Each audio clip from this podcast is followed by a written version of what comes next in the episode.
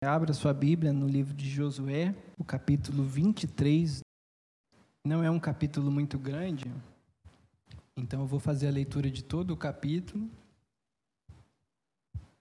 E os irmãos acompanhem. Eu estou lendo na nova Almeida atualizada. Acredito que a maioria já, já possua a versão, mas talvez alguém encontre ainda dificuldade. Então, é a nova Almeida atualizada. Diz assim, né, o título do texto colocado aqui é Josué exorta o povo a observar a lei. E diz assim o texto: Muito tempo havia se passado desde que o Senhor tinha dado a Israel repouso de todos os seus inimigos ao redor. Josué agora já era bem idoso.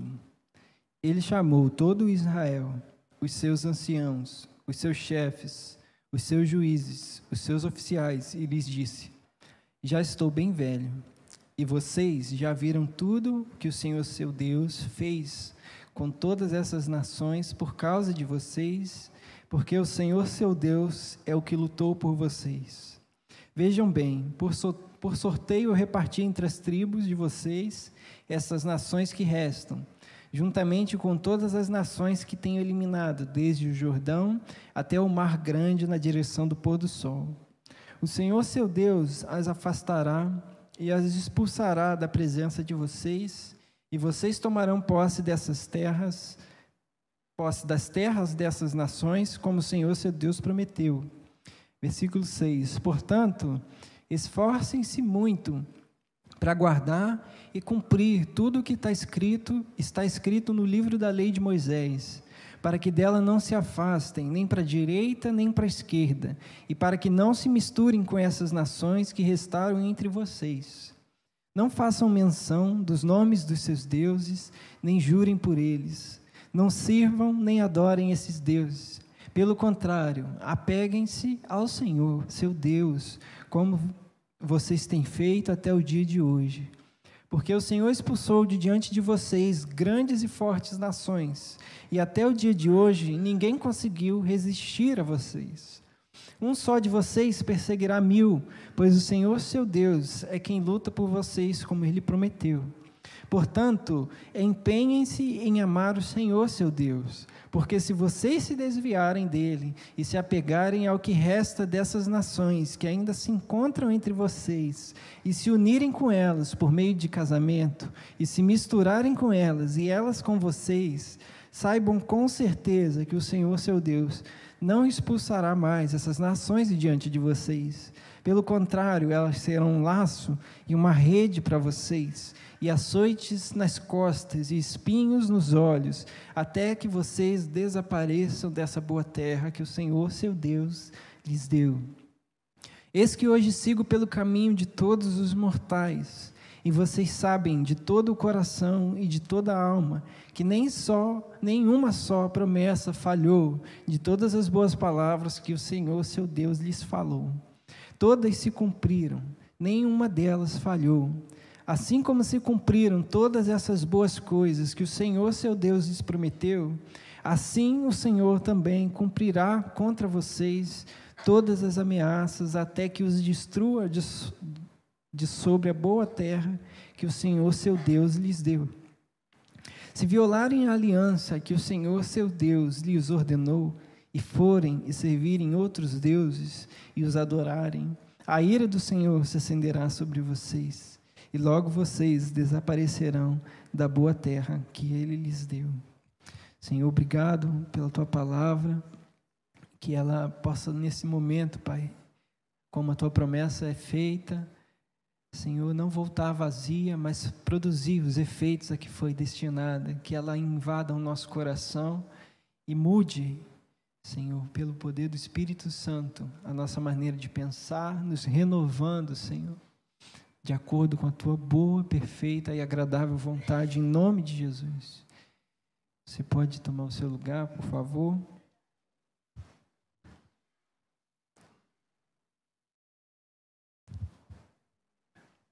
O texto que nós lemos é um dos últimos capítulos desse livro de Josué, que é a primeira É o primeiro livro depois do que a gente chama de Pentateuco. A Bíblia ela possui 66 livros, acredito que a maioria já saiba disso. E os cinco primeiros livros recebem esse nome de Pentateuco, onde eles mostram ali o nascimento da nação de Israel. E por que a nação de Israel é importante?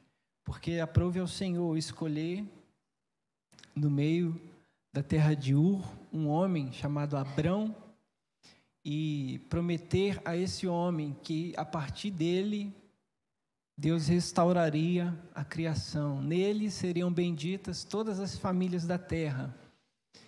Aquilo que foi desfeito, aquilo que foi desencadeado na queda, no primeiro livro da Bíblia, em Gênesis, através da entrada, desobediência pela tentação da serpente, onde Adão e Eva quebraram a única, o único mandamento do Senhor e condenaram através disso todo o mundo, toda a criação a sofrer as consequências dessa, desse, desse ato, que não é apenas um ato de capricho deles, mas um ato de rebelião contra o rei de toda a terra.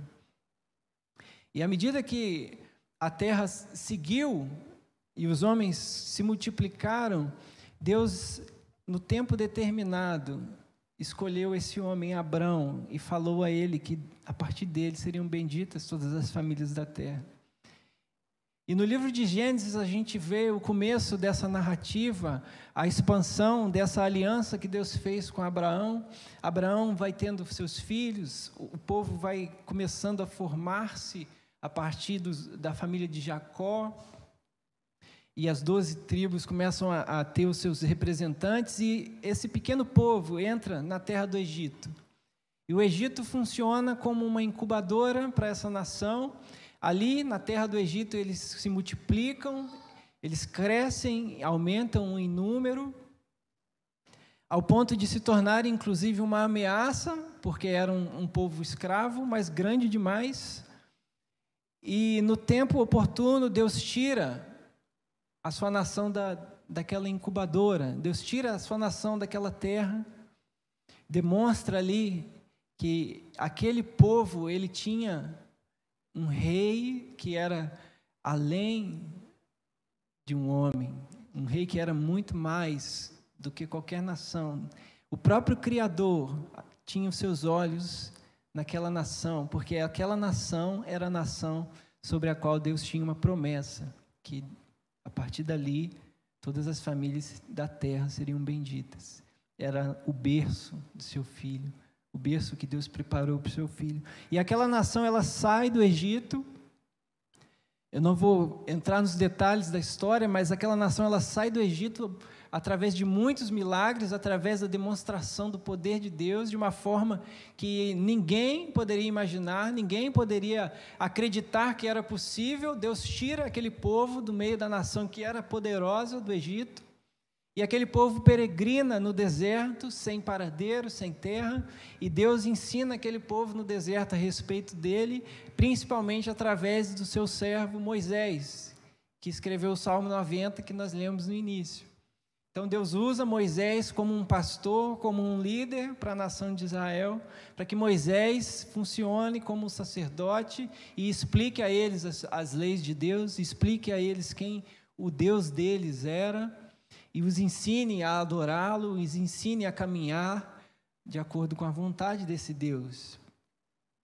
E naquele momento ali no deserto, a nação que ainda não se via como nação de Deus, não tinha ainda sua identidade formada, começa a ser forjada, passa por momentos de muita dificuldade, o seu coração, como a Bíblia vai mostrar, ainda amava o Egito, Israel não entendia a vontade do Senhor, ela preferia ser escrava no Egito, o povo preferia ser escravo no Egito, e isso atrai a ira do Senhor. E Israel passa muitos anos no deserto por causa desse coração duro. Mas chega um momento onde esses anos terminam, onde esse processo de Deus com aquela nação, que tinha como culminar a vinda do Messias, ele chega numa nova fase a nação agora adentraria na terra que lá no início Deus prometera a Abraão. E a entrada nessa terra, ela não foi uma entrada pacífica. Deus é, instrui o povo a entrar em guerra, a combater as nações que ali estavam, e a Bíblia vai dizer que Deus esperou 400, em cerca de 400 anos para que isso acontecesse, mas a iniquidade daquelas nações chegou num nível, num ponto onde Deus dá um basta ao tempo daquelas nações e Israel é a, espada de Deus para tirar aquelas nações da terra. E eles entram em guerras, atrás de guerras, combates, e aquele povo que começou do, da saída de um homem, de uma terra distante, pela voz de um Deus que ele não conhecia, se torna agora uma nação com exército, uma nação com território, uma nação com identidade, uma nação que já havia aprendido quem seu Deus era, que já havia aprendido a orar, que já havia experimentado o caminhar com Ele, o agir dele. E essa nação agora, depois da, é, depois da morte de Moisés, tem como seu líder Josué, que é o principal ator dos, dos episódios desse livro, do livro de Josué. E é esse Josué que fez esse discurso que nós acabamos de ler. Josué, ele foi um homem que viveu no deserto, ele viu tudo o que Deus havia feito. E ele foi um daqueles, dentre os espias que foram enviados para a terra, que eles haviam de entrar, que voltou com notícias de esperança. E Deus escolheu Josué para ser líder da nação. Agora, Josué, depois de liderar Israel em diversas lutas, em diversas batalhas, em diversas vitórias, depois de conduzir a distribuição das terras e o estabelecimento dessa nação, que por alguma razão Deus escolheu, dentre as outras, para dar sua atenção especial, Josué exorta o povo a observar a lei. E Josué, nesse, nessa, nesse trecho, existe uma expressão que ela aparece de forma enfática, tanto no versículo 6 quanto no versículo 11. No 6 ele diz: Portanto, esforcem-se muito para guardar e cumprir tudo o que está escrito na lei de Moisés, para que dela não se afaste nem para a direita nem para a esquerda. E no 11 ele conclui ainda mais uma vez: Portanto, empenhem-se em amar o Senhor seu Deus Esforcem-se muito para guardar a lei e empenhem-se para amar. Esse discurso de Josué demonstra que ele estava com uma certa preocupação com o futuro da nação de Israel. Nós não sabemos o que Josué via no comportamento do povo, na conduta do povo, no coração do povo, mas algo que ele via no sua, na, nos, nos seus períodos de liderança, nos seus anos de liderança, despertou nele essa preocupação. E nos seus discursos finais, quando ele sabia que o seu tempo de, de guerras e de lutas já havia, já se encaminhava para o final, Josué, nos últimos capítulos do livro de Josué, nós vemos isso ajunta o povo para se despedir. E nesse, nesse capítulo em particular, Josué ele lembra aquele povo da obra de Deus realizada anteriormente, que é o que nós lemos nos primeiros versículos. Ele aconselha aquele povo a respeito da postura que eles deviam manter, que eles deviam ter diante desse Deus que os tinha tirado da terra do Egito e que tinha dado a eles as promessas, tinha dado a eles as vitórias. Mas ele também tece advertências sobre as consequências da negligência e do pecado daquela nação. Se eles se desviassem, o mesmo Deus que cumpre todas as suas promessas, cumpriria também a promessa relativa a negligência. E ele termina lembrando a eles, nesse capítulo, que Deus cumpriu sua promessa, que Ele é firme e fiel, e que por isso ele continuará cumprindo-as. E se eles não ouvissem a palavra de Deus, se não guardassem a palavra de Deus, eles não deviam ser enganados e esperar outra coisa, senão que as ameaças dessa palavra se cumprissem. Então esse momento solene, ele é um misto de esperança, de encorajamento, mas também de advertência. E eu quero ler com os irmãos alguns textos do Novo Testamento, e o primeiro deles é Romanos capítulo 5. Romanos capítulo 5, versículos 8 e 9.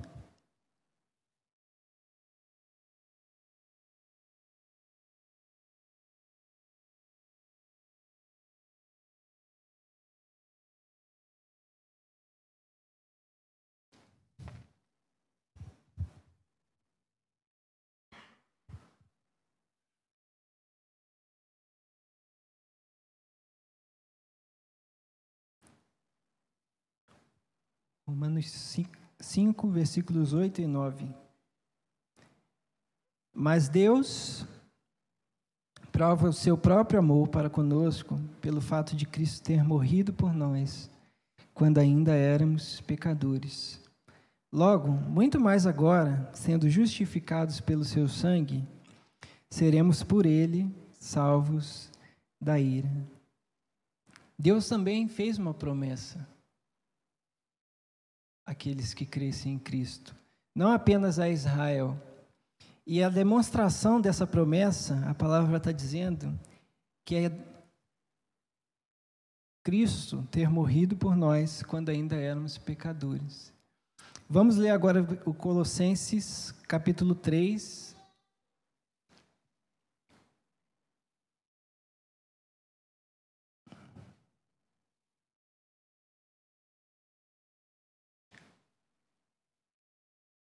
dos versículos 5 ao 12. Colossenses fica um pouquinho mais para frente de Romanos, algumas cartas à frente.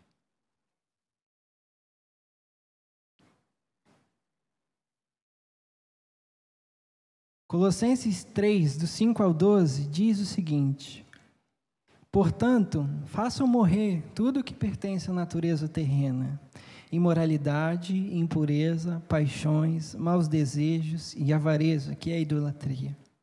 Por causa dessas coisas é que vem a ira de Deus sobre os filhos da desobediência.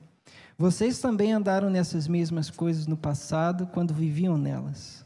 Agora, porém, abandonem igualmente todas essas coisas: ira, indignação, maldade, blasfêmia, linguagem obscena no falar não mintam uns aos outros, uma vez que vocês se despiram da velha natureza com as suas práticas e se revestiram da nova natureza que se renova para o pleno conhecimento, segundo a imagem daquele que a criou. Aqui não pode haver mais grego e judeu, circuncisão e circuncisão, cita, circuncisão e circuncisão, bárbaro, cita, escravo, livre, mas Cristo é tudo e está em todos. Portanto, como eleitos de Deus, santos e amados, revistam-se de profunda compaixão, de bondade, de humildade, de mansidão e de paciência. As promessas do evangelho, elas vêm acompanhadas também de uma conduta. Nós devemos ter uma conduta específica. Nós devemos ter um andar característico. E agora nós temos ainda mais dois textos, o próximo é Romanos 8, então volta um pouquinho lá em Romanos. Porque, da mesma forma que a sua primeira aliança com o povo de Israel envolvia a promessa do Senhor, a conduta que Israel devia ter e as advertências, o Evangelho, ele também tem as suas advertências. Então, Romanos 8, 13, veja o que diz. Vou esperar um pouquinho.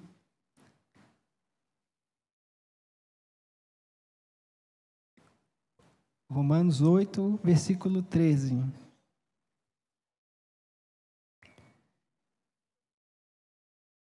Porque se vocês viverem segundo a carne, que diz na sua, na sua Bíblia,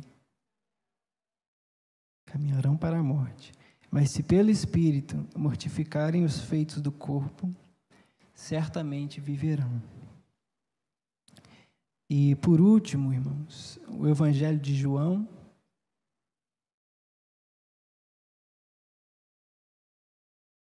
O capítulo 15.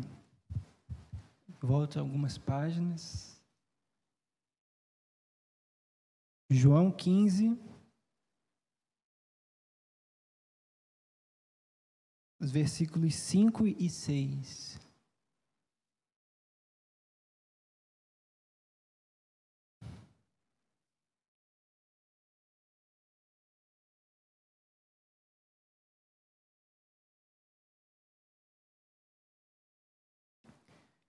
João 15, 5 e 6.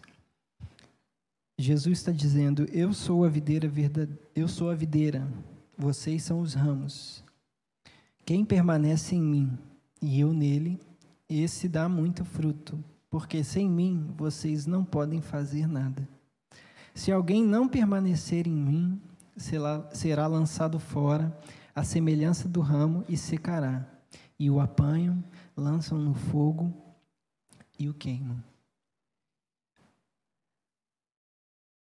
Nesse discurso de Josué, nós vemos que ele começa falando com seus seus principais, mas no versículo 24 ele também fala com o povo, no capítulo 24 ele também fala com o povo, e ele começa lembrando a obra de Deus realizada e a promessa de Deus feita à nação.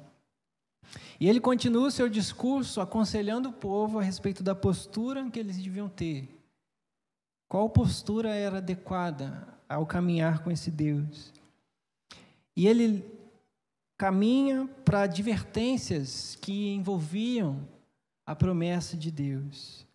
E termina lembrando a eles que as palavras de Deus elas não deixaram de se cumprir. E por elas nunca deixarem de se cumprir, e por Deus ter proferido promessas e advertências, eles não deviam ser negligentes. Eles não deviam ser negligentes a respeito das advertências. E eles não deviam ser desanimados com respeito às promessas. Da mesma forma que Deus usou Josué para falar com, aquela, com aquele povo a respeito da sua aliança, o Evangelho ele vem até nós de forma semelhante, com uma promessa. Deus prova o seu amor para conosco pelo fato de Cristo ter morrido por nós quando ainda éramos pecadores. Essa é a promessa de Deus às nações, essa é a promessa de Deus aos homens, essa é a oferta de Deus aos homens. Aqueles que vão dar ouvidos, aqueles que vão ouvir a voz de Deus e obedecer. A prova do amor dele é que Deus, Cristo morreu por nós quando ainda éramos pecadores. E uma vez que nós recebamos essa promessa, creiamos nesse Evangelho, uma vez que Cristo realmente se torne nosso Senhor, está feito. Eu posso seguir da maneira que eu achar que devo, da maneira que, que o pessoal diz que é. Não. O Evangelho ele traz as instruções, ele traz as suas, as suas linhas onde nós devemos andar, onde nós devemos caminhar. E é o que nós vemos, por exemplo, em Colossenses 3, mas por todo o Novo Testamento. A obra agora do crente, a obra daquele que recebe esse evangelho, ela envolve fazer morrer os feitos da sua carne, fazer morrer aquilo que ele estava acostumado a fazer, aquilo que era natural para ele, e ao mesmo tempo se revestir daquilo que é novo, daquilo que é a novidade de vida que é revelado nessa palavra. Então, o Evangelho também tem as suas promessas e as suas advertências, porque o mesmo Evangelho ele vai dizer que se viverem, se vivermos, se as pessoas viverem segundo a carne, elas caminharão para a morte, que nós lemos em Romanos 8, 13. Mas se pelo Espírito mortificarem os feitos do corpo, certamente viveremos, certamente viverão. E Jesus, ele diz que se alguém não permanecer nele, será cortado. Então o evangelho, ele é a promessa de Deus, ele é a bênção de Deus, ele é a proposta de Deus para as nações. Ele é o que deve estar na nossa boca, ele é aquilo que que nós temos de mais importante para entender. Que Deus provou do seu amor quando deu seu filho por nós. Se você ouviu essa voz e creu, você é bem-aventurado, eu sou bem-aventurado. Porque a promessa é que a salvação alcançou a sua vida. Você agora vai se tornar um amigo de Deus. Você vai caminhar com Ele. Ele vai te falar a respeito da sua vontade. Mas nós não devemos ser enganados, irmãos, por aqueles que ensinam que o Evangelho é apenas uma crença e tentam afastar, como se isso fosse possível, aquilo que nós cremos daquilo que nós fazemos. O Evangelho ele exige de nós, ele nos comanda a caminharmos numa determinada conduta que envolve muitas coisas, mas tem na sua essência abandonar aquilo que a Bíblia chama de carne, aquilo que a Bíblia chama de mundo, o sistema, a maneira comum de pensar, a maneira que todo mundo pensa, a maneira que o homem natural aprende, a mentira, a ira, a indignação, a inveja, a ganância, a avareza, e a lista é enorme. E ao mesmo tempo que nós deixamos essas coisas para trás, nós abraçamos aquilo que o Evangelho nos diz para abraçar, aquilo que Cristo praticou, aquilo que Cristo nos ensinou a praticar. Então nós abraçamos o amor, a misericórdia, a obediência a Deus acima da obediência aos homens. Nós abraçamos a coragem, nós abraçamos aquilo que a Bíblia diz para a gente abraçar. Existe uma conduta que você deve caminhar. E não apenas existe a conduta, mas existe a advertência. Se nós negligenciarmos isso, não sejamos ingênuos, nós não vamos sair ilesos. Nós não vamos sair ilesos. Se nós ouvirmos o Evangelho, se nós falarmos que cremos no Evangelho, mas nós não ouvirmos o que o Evangelho nos diz para fazer, se o Evangelho ele não entrar dentro de nós, se a nossa mente não for renovada pela palavra de Deus, se nós não conseguirmos, como Davi, saborear, não apenas saber, não apenas conhecer, não apenas assentir, né, dizer eu concordo, mas sentir o sabor da salvação, degustar a presença de Deus, sermos de fato afetados por esse Deus que é vivo, não é apenas uma teoria, não é apenas uma ideia, um conceito, uma dentre as muitas religiões, não. Mas se nós formos afetados por esse Deus, nós vamos experimentar essa, essa conduta e a promessa está sobre nós. Mas se nós caminharmos ao lado do Evangelho, num caminho paralelo, eu gosto do Evangelho, eu acho interessante a ideia, eu até acredito, mas a sua vida não, não muda, não está diferente, os seus desejos são os mesmos, a sua prática é a mesma, você só acrescentou um compromisso aos domingos, às quartas, seja lá onde for, você só aumentou a quantidade de tarefas que você tem, mas você não sente o sabor, seu coração nunca se aqueceu, você nunca desejou. Então, talvez as advertências sejam para você. Tenha cuidado com isso. Não se conforme com a vida que crê com a boca, mas o coração não não não está lá. Quando nós lemos o Evangelho, nós vemos que a nação de Israel e quando, não apenas o Evangelho, mas toda a palavra de Deus, nós vemos que essas ameaças elas se cumpriram. O povo de Israel fez tudo o que Deus disse para não fazer. Eles não expulsaram as nações. Deus, Josué disse para ele que eles não deviam se casar e eles se casaram com os povos que não eram, que não deviam continuar no meio deles. E o juízo de Deus foi executado sobre aquela nação. E nós não devemos ser ingênuos, e Hebreus vai ser muito claro quanto a isso, se nós ouvirmos essa palavra e nós não mudarmos, as mesmas ameaças estão sobre nós. O mesmo caminho é o que nos aguarda. Mas se nós ouvirmos, irmãos, e eu não estou aqui para amedrontar ninguém, eu quero apenas ser fiel a essa palavra. Eu quero apenas fazer aquilo que os apóstolos fizeram, aquilo que os discípulos fizeram, que é notificar a todos em todo lugar, como Paulo diz em Atos 17, que Deus notifica a todos em todo lugar que se arrependam. Você tem do que se arrepender, eu tenho certeza, como eu tenho do que me arrepender. Talvez você já tenha se arrependido, mas pode ser que você tenha caminhado todo esse tempo sem fazer isso. Mas se nós ouvirmos, irmãos, essas promessas, se nós ouvirmos, se nós nos deixarmos revestir, como Colossenses está dizendo, da, do novo homem, então nós vamos experimentar aquilo que Jesus está dizendo que é permanecer nele. Numa outra oportunidade, eu compartilhei com os irmãos uma mensagem nesse texto de João 15, e aqui eu já vou caminhar para a nossa aplicação e conclusão da, da palavra.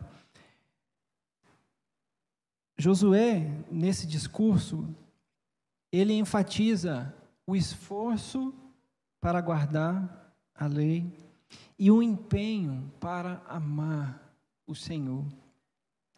Jesus, em João 15, 21, ele ensina, ele simplifica e esclarece para a gente o que é amar o Senhor. E ele diz o seguinte: aquele que tem os meus mandamentos e os guarda, esse é o que me ama. Aquele que tem os meus mandamentos e os guarda, esse é o que me ama. E se você lembra a canção, você pode completar. Ele diz: E aquele que me ama será amado por meu Pai, e eu também o amarei, e me manifestarei a ele. A ênfase de Josué é a mesma ênfase de Cristo a respeito daquilo que o povo de Deus deve fazer. O que é esperado de nós? O que Deus quer de nós? Qual que é a vontade de Deus para a minha vida? Né? Muitas vezes nós nos perguntamos sobre isso. Qual que é a vontade de Deus para a minha vida? Principalmente quando a gente está em épocas de decisão, quando propostas aparecem. Qual que é a vontade de Deus para a minha vida?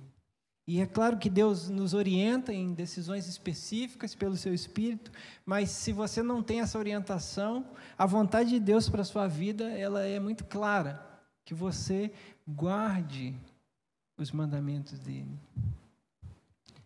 Não apenas faça como o jovem rico, porque o jovem rico ele disse, disse para Cristo que guardava. Ele falou: "Eu guardo os mandamentos, conheço todos eles".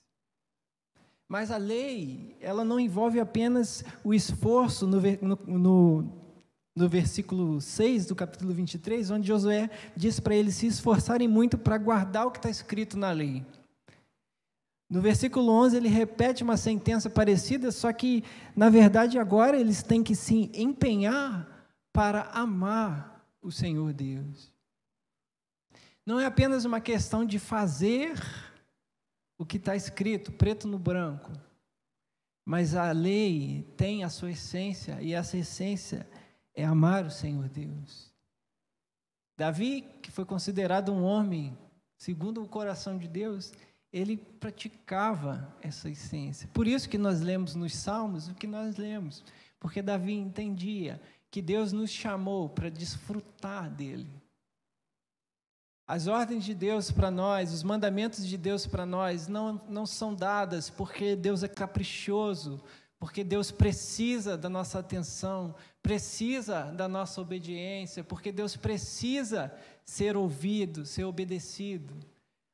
Se, um, se uma pessoa falasse como Cristo, como Deus fala, e o pastor John Piper ele enfatiza bastante essa, essa questão, seria considerado um, um maníaco, porque Jesus disse para nós deixarmos nossa vida de lado e abraçarmos a dele. diz para amarmos mais Ele do que a nossa família, mais Ele do que a nós mesmos. E ninguém tem o direito de falar isso, com exceção de Deus. E esse pastor, John Piper, ele vai explicar né, que esses mandamentos, essas palavras de Cristo, elas não são as mesmas do que ditas por uma pessoa que quisesse toda essa atenção, porque se nós dermos ouvidos a elas, se nós dermos ouvidos aos mandamentos de Deus, se nós andarmos neles, se nós saborearmos o Evangelho, nós vamos perceber, irmãos, que a nossa alma, ela se farta em obedecer ao Senhor. E é, são pessoas assim que deixaram legados que nós cantamos até hoje. Né? Eu gosto do, do, do hino Sou Feliz, mas a, a letra original é que está tudo bem com a minha alma. E o, o autor desse, desse hino, ele passou por uma tragédia devastadora. Perdeu sua família, perdeu seu negócio. E no meio daquela, daquela tempestade, daquela enxurrada de eventos que, que, que né, moeram as suas emoções, moeram a sua, sua, sua identidade, aquele homem ele encontrou o que o Evangelho promete. E ele conseguiu cantar que, que se paz é mais doce ele pudesse ter, ou se dor mais forte sofresse, independente do que fosse, está tudo bem com a minha alma. Eu estou guardado em Cristo. Essa é, esse é o caminho do Evangelho, irmãos.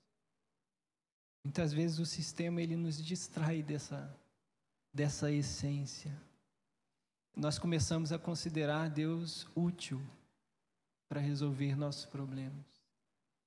Nós começamos a nos aproximar dele para que ele resolva a nossa vida, para que ele conserte o nosso casamento, para que ele conserte ah, as consequências dos meus pecados, para que ele conserte, seja lá o que for quando a promessa não é essa. A promessa é que Deus será o seu tesouro. O Cristo será o nosso tesouro. Cristo quer ser o nosso tesouro. E por mais que nossas, nossas vidas sejam consertadas e estejam tudo nos conformes, financeiramente falando, emocionalmente falando, o nosso coração, né, aquilo que nós mais valorizamos, sempre virá à tona. Sempre virá à tona. E normalmente vem na hora que a tempestade chega. Normalmente vem na hora que a estabilidade ela é abalada. E aí a gente vê que, ao mesmo tempo que diz que crer num Deus soberano, fica desesperado. Como que Deus é soberano e eu estou desesperado? Como que Deus é poderoso para fazer infinitamente mais do que pedimos e pensamos, e eu estou sem esperança. E aí a incoerência da nossa crença vem para a luz.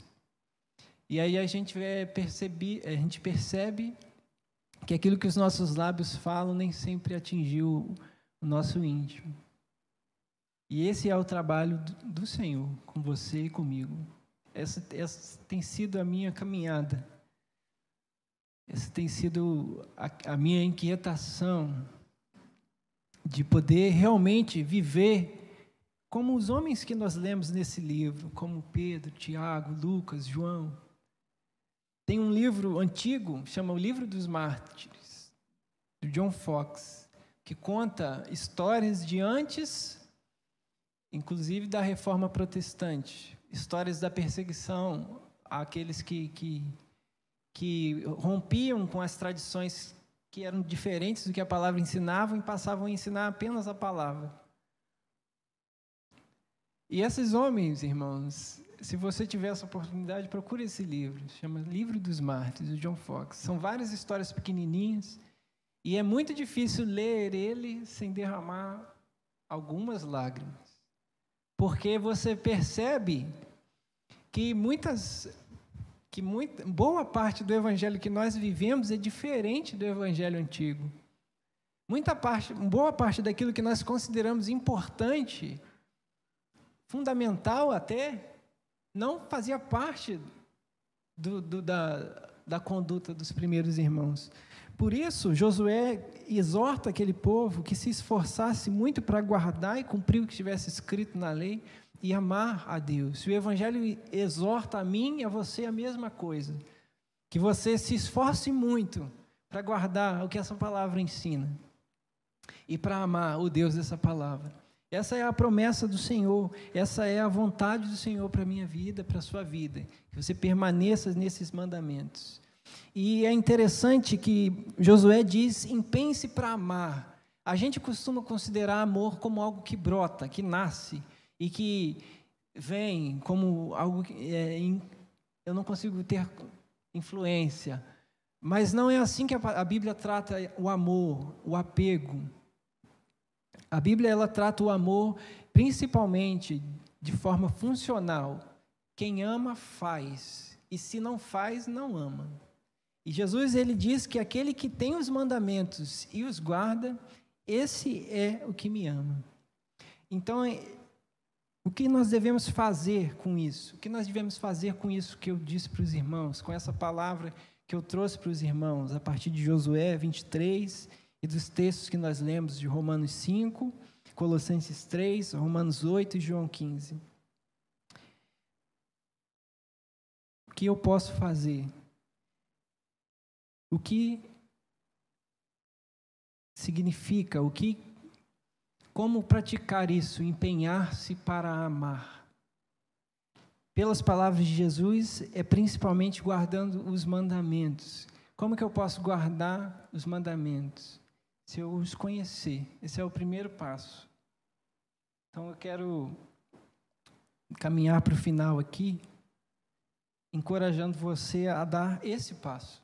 Se você não dá, se você não deu, dê esse passo de habitar aqui, de meditar no que está escrito aqui mesmo, de verdade, de questionar, de, de ruminar essas palavras. E perceber o que, que a Bíblia considera importante. É libertador. É libertador. E depois que você começar a fazer isso, a própria palavra vai te instruir nos próximos passos a desenvolver uma vida de oração, de comunhão com a igreja, com os irmãos, de não viver isolado, a entregar as suas finanças ao propósito do Evangelho, a entregar o seu tempo ao serviço de outras pessoas, a não viver como nécio, como tolo, como se o mundo fosse um parque de diversões, se distraindo, maratonando coisas, maratonando entretenimento, não por causa de um legalismo, mas porque do seu coração vai acontecer o que a Bíblia diz, é, vai ser renovado. E você vai perceber a boa, perfeita, agradável vontade de Deus. Você vai ser como Davi, eu vou ser como Davi, que vou saborear como uma comida saborosa. Deus vai ser para mim uma comida saborosa. Então eu quero encorajar os irmãos com essa palavra a fazer isso como um pontapé inicial. Se você não tem feito, Caminhe nessa palavra. Caminhe nessa palavra. Planeje. Josué diz: se empenhem para amar, se esforcem muito para guardar. Então, gasta um tempo planejando que dia, que horas. Programa. Separa um evento, separa um momento, separa um lugar.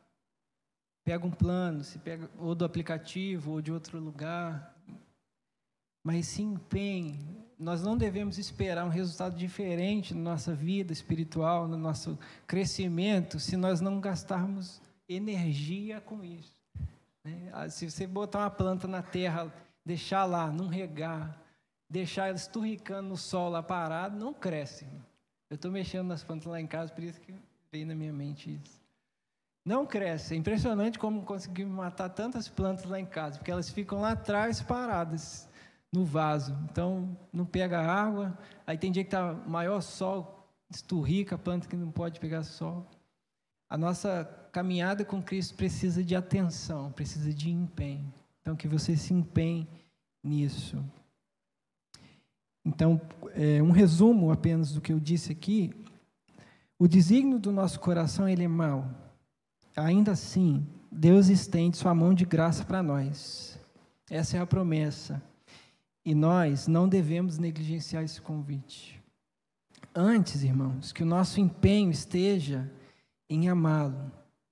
Amar esse Deus que cumpre suas promessas e executa os seus juízos.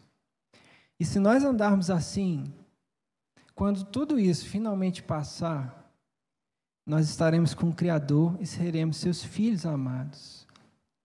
Porém, se negligenciarmos aquilo que Deus nos dá de graça, nós experimentaremos a morte espiritual e o castigo eterno.